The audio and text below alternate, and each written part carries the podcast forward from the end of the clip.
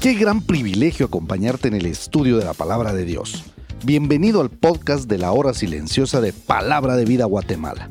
Descubriremos junto a ti los desafíos que Dios nos dará hoy a través de su palabra. Deseamos que ya hayas tomado un tiempo para leer con anticipación el pasaje del día de hoy.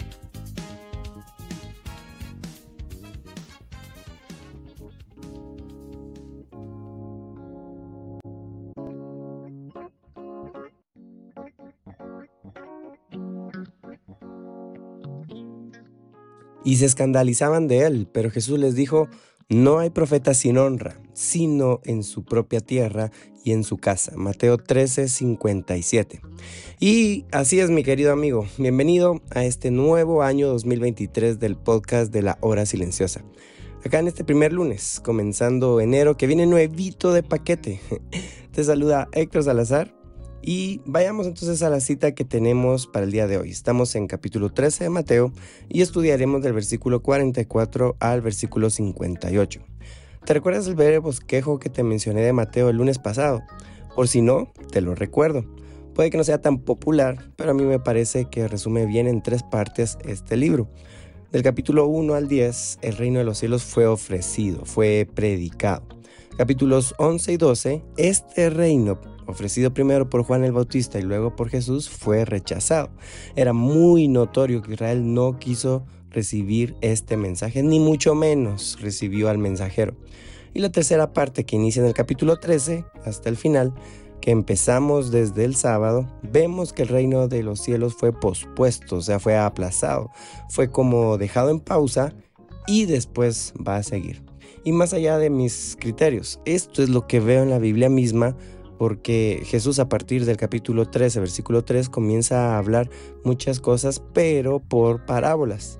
Marlon el sábado nos decía bien que las parábolas son historias terrenales con un significado celestial. El tema aquí es que solo los que verdaderamente querían oír a Jesús y creían en Él iban a poder comprender lo que estaba enseñando. Los demás em, montoneros y curiosos no iban a descifrar las enseñanzas que Jesús llamó misterios del reino de los cielos. Hoy, del versículo 44 al 50, leemos sobre tres parábolas. Está la del tesoro escondido, está la de la perla de gran precio y está la de la red. Desde el versículo 36 que vimos ayer, Jesús ya no les estaba predicando a las multitudes. Jesús estaba con su círculo íntimo, con sus discípulos. Al estudiar estas parábolas del tesoro escondido y de la perla de gran precio, pensé que solo había una interpretación. Pensé que mm, el énfasis estaba en darnos a entender el gran valor que debe tener para nosotros el reino de los cielos o mm, esa forma de gobernar de Dios acá en la tierra porque en este sentido, en las dos parábolas se dice que el hombre que hay al tesoro y el mercader venden todo lo que tenían. Eso era lo que buscaban. Ahí pienso también en Mateo 6:33, que nos ordena que busquemos primeramente el reino de Dios y su justicia. Entonces, vaya si no debe ser importante en mi vida, en tu vida, este reino celestial. También Colosenses 3:2 en la nueva traducción viviente también nos ordena que pensemos en las cosas del cielo más que en las cosas terrenales. Mi querido, ahora que estamos iniciando un año, ahora que es típico ponerse metas y cumplir sueños, las cosas celestiales tienen que ser nuestro tesoro escondido. Encuentra eso celestial que para Dios importa. Las cosas celestiales tienen que ser nuestra perla de gran precio. Piénsalo. Pero bueno, aparte de esta interpretación, otra posible, según el Dr. Rairi en su Biblia de estudio, el hombre y el mercader son una referencia a Jesucristo. El tesoro o la perla preciosa se refiere a la iglesia. Y él compra del campo, sea el mundo o la perla, con su sangre en la cruz. Luego, en la parábola de la red, lo que fue el campo del tesoro escondido es la misma referencia al mar es una referencia a este mundo y los peces es una referencia a los seres humanos. Esta parábola de la red se debe entender igual que la del trigo y la cizaña. Habrá una separación de lo bueno y lo malo, una separación de los malos de entre los justos, dice el versículo 49. Ahora, terminada esta parte, quiero enfocarme en los últimos versículos del 53 hasta el final. Jesús sale de Capernaum y vuelve a su tierra, a Nazaret.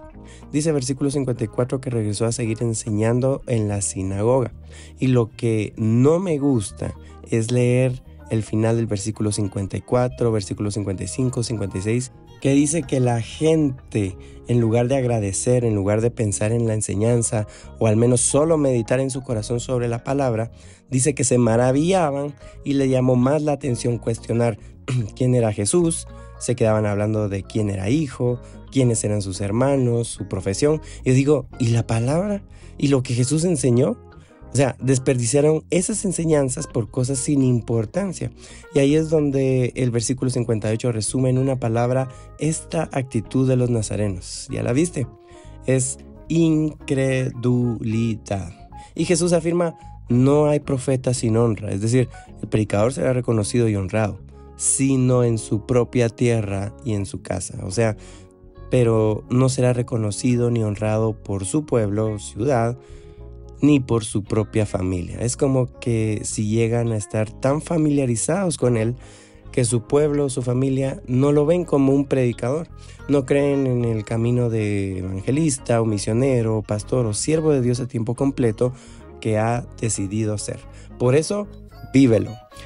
Mi querido, lejos de que esta verdad desanime, si en este nuevo año Dios te está haciendo un desafío, te está llamando a servirle y por ello deberás estudiar su palabra y capacitarte, te animo a que no ignores ese llamado de Dios, sabiendo que es muy probable que tu mayor fuente de ánimo y apoyo no venga de tu familia.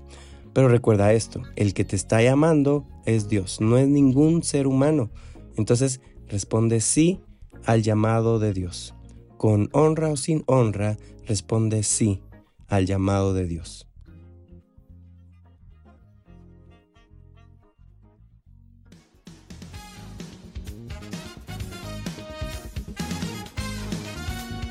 Es emocionante saber los tesoros que Dios tiene en su palabra para nosotros.